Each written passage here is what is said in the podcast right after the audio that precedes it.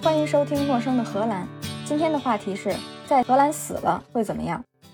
有听众提议说说荷兰的丧葬费用。这么一听，这个话题和我平时不着调的清奇风格相比，有点沉重。可是谁没有那一天呢？自从我搬到村子来以后，因为语言不通，只有村里的老太太们有这个闲工夫跟我聊天儿，一个事儿说八遍，我才能懂一半儿。但是墓地跟葬礼也是老太太们常聊的话题之一。大家在自我介绍的时候就会提到我原来是谁家的，几十年前嫁到这个村子里的谁家，他家几个兄弟姐妹葬在教堂后面的墓地还是村西头的墓地，他们家的墓地在哪个村儿，现在墓地里葬着谁，等她死了以后是要葬在她丈夫家的墓地呢，还是要葬在自己家的墓地？这个都是他们自我介绍的一部分。感觉你这个朋友我是交定了，此生此世，来生来世，大家都要经常串门联系聊天儿。我家邻居老太太是一个特别开朗的人，七十七岁，给我详细的介绍了一下这个村子里的基础设施，哪儿有超市，哪天赶集，当然也没错过死了之后可以埋在哪儿。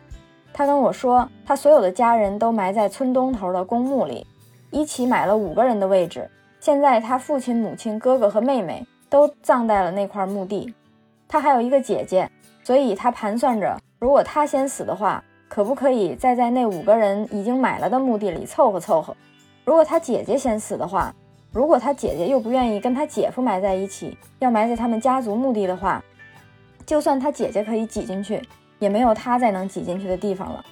所以他早就跟墓地管理公司详谈了一下各种可能性，选择一。在同一个墓园的其他地方再买一块新墓地，大概价格是五六千欧，二十年使用期，使用期到没人续费的话，就翻新给别的人用。选择二，把他们家族的墓地挖开，其他五个人的棺材抬出来，把墓地挖深一米，把五个人的棺材放到更深的一层，这样就可以空出来一层，可以再放五个棺材。这个选择要三千欧。选择三，把家族墓地挖开。估计其他五个人连棺材带尸体都已经腐烂了，把这五个人剩下的所有东西收集在一起，放到一口新棺材里，这样就又腾出来四个人的地方。这个选择需要一千五百欧。我说咱们村地下水这么高，如果再挖深一层的话，不就挖到地下水了吗？棺材必然要浸在水里。老太太说，这么多年洪水也发了这么多次，肯定有浸在水里的时候。是不是一直浸在水里，还是有时候浸在水里，应该不重要啊。他一边纠结到底哪个方案好，一边还是担心着我的去向。教堂后边的墓地已经满了，但是公墓还有地方。他一再跟我讲，你记得吗？进门左手边是天主教徒的墓地，往里走，走到底，往右拐就是新教徒，再一直走到底，还有一片墓地，就是其他人的。虽然信仰不同。但是大家都能找到自己安身的一块地方。现在尸体埋在自己家地里已经不行了，但是骨灰盒可以自己留着，骨灰撒在什么地方都没人管。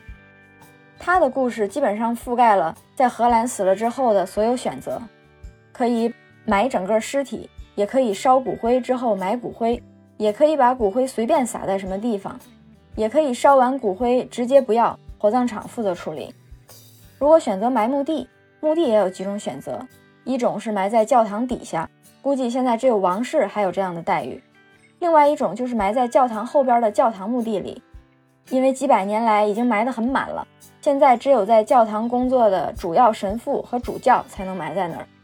第三种就是公墓，有墓碑或者做十字架或者栽棵树，各自选择。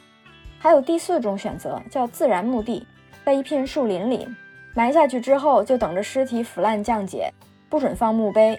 各家可以找块普通石头标记一下。这种自然墓地的理念就是尽快降解，之后就可以重新利用这块墓地。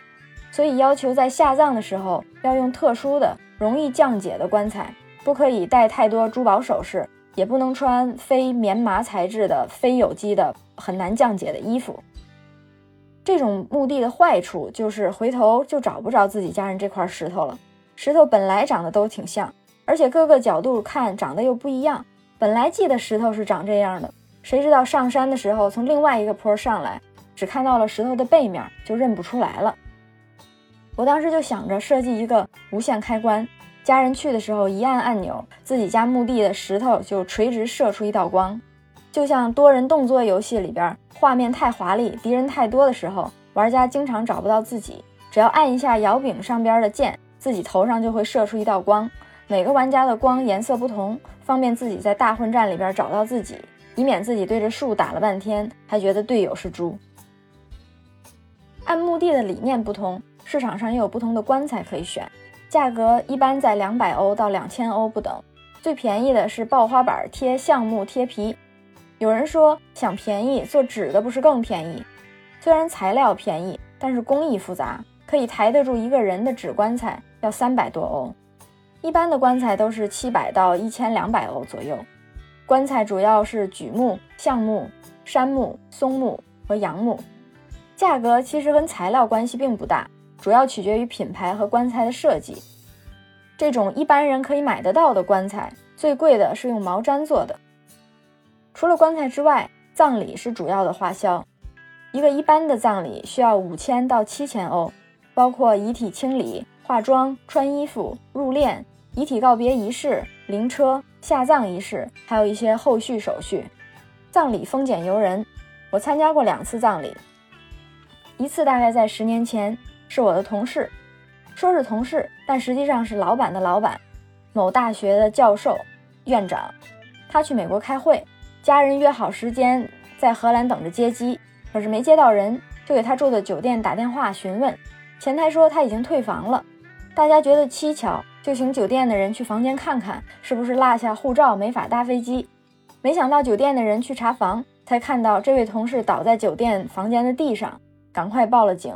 当时人已经去世很长时间了，可见酒店有多不靠谱。这么长时间也没有人打扫房间，也没有下一个客人入住。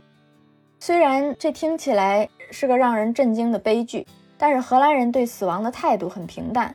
当我同事给我打电话。说这件事儿的时候，他说：“咱们老板谁谁谁在美国心脏病突发去世了，实在是太可惜了。”我在电话另外一边一边吃惊一边想怎么接他这个“太可惜了”这句话。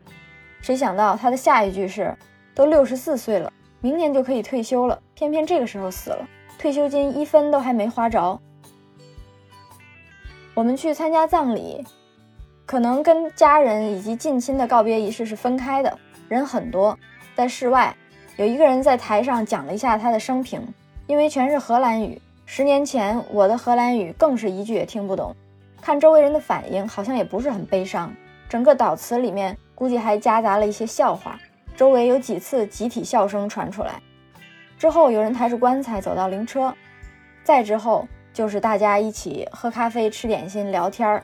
谈笑风生，与其说是葬礼，更像是一个同行朋友的聚会。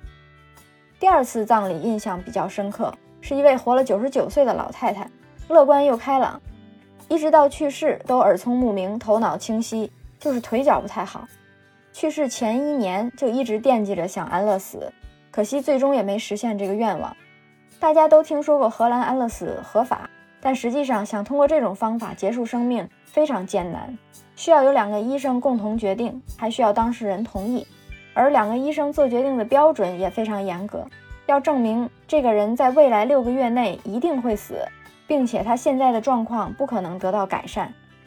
这两个要求听起来比证明你爹是你爹还难，所以医生还有一些可以量化的标准，比如说当事人不可以离开床，当事人不能走路，当事人不能吃饭。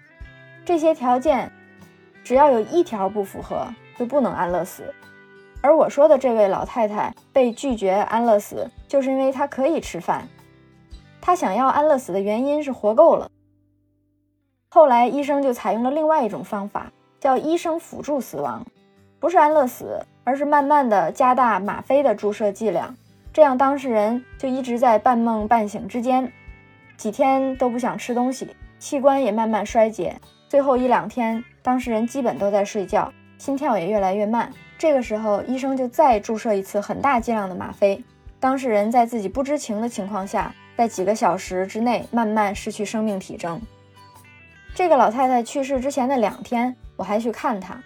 她还不忘抱怨一下她的小儿子，每次来看他都带着他的重孙子重孙女，非要给他表演才艺，唱歌拉琴，吵得要命，说让他葬礼上千万不要再带孩子去，不许唱歌，不许拉乐器。另外，老太太也嘱咐我，有空的话一定要找到耶稣，告诉你父母有空也要找一找。可见他在人生最后一刻，虽然不想再见家人。但是还一直念念不忘自己的信仰。宗教可以给很多普通人带来安慰和内心的平静，可偏偏宗教又总是跟政治混在一起。虽然老太太一直嘱咐不想在葬礼上看到小孩，可是她儿子并没把这句话当回事儿，在葬礼上还是带着他自己的五个孩子以及他孩子的孩子们，而且他孩子的孩子真的在追悼会上大喊大叫，而这个孩子的爷爷。也就是老太太的儿子，只是投去了欣慰的目光。我非常不能理解，为什么死者在他自己的葬礼上不要有小孩吵闹，这么简单的遗愿都不能实现。我甚至怀疑老太太不能安乐死，是不是这个儿子从中作梗？说到这一点，我又想起一个让我非常非常气愤、出离愤怒的瞬间。有一天，我在一个二手店里闲逛，二手店的商品都摆在很高的架子上。我在架子一边儿，架子的另外一边有一个人在打电话。这次这个人说的是中文，我全都懂，一句都没落下。透过架子上摆放物品的间隙，偶尔可以隐约看到这个人的脸，大概六十岁左右，男人，估计是留学生家长。电话另外一边的人也在大声喊话，大到甚至我都能听见他说的话。电话另外一边是个女人，大概是这个男人的妹妹或者妻子。说他们的父亲偶尔清醒了的时候，说想要放弃治疗，然后又解释了一下当前的情况，基本上就是没有任何自理能力，各种侵入式医疗设备，好像已经维持了几个月时间了。电话另外一边的女人说：“要不然就算了。”这个时候，男人马上大声说：“想都别想，他只要没死，每个月咱们就拿他五千块钱工资。老爷子是全公费医疗，大夫想让他死，你可不能答应。”我在货架这边听到他说的话，当时没直接上去骂他，主要是因为我想不到会有这样的人，这么草率冲上去，在一个公共场合骂一个陌生人，万一搞错了也太荒唐。后来我反复回忆他说的话，确定他就是想要拿他父亲的退休工资。他父亲既然是全公费医疗，想必当年不是为共和国做出过突出贡献，就是曾经身居要职。谁能想到戎马一生？在生命的最后一刻，居然被自己的儿女以孝顺的名义一边占便宜一边虐待。你要说这和做父母的总是以“我是为你好”为名绑架小孩的意愿，不是一样的吗？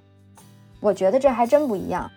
因为父母过分强迫小孩学习干这干那，虽然形成精神虐待，尽管孩子本身不好，但是父母或许真的认为那个是对孩子好。而现在货架对面的那个男人。和电话那边的女人，他们明明知道这个对老人没有好处，还是为了钱，为了孝子的名声，让老人承受没必要的痛苦。前者或许是负责任的父母，后者肯定是个人渣。说到这儿，我又觉得气得不行。生气之余，我还想给大家提供一个小思考：有没有一种可能，前者跟后者有一个共性，就是他们为了自己的虚荣心，在强迫别人。如果强迫的时间够长，程度够深，就构成虐待。现在有一个词叫 PUA，我们现在用这个词的方法和词的原意并不相同。我们说的 PUA 大概是精神控制的意思。你有没有精神控制你的孩子、你的伴侣、你的父母、你的同事？你曾经以及现在有没有被别人精神控制过呢？以上就是今天的内容。陌生的荷兰，下次见。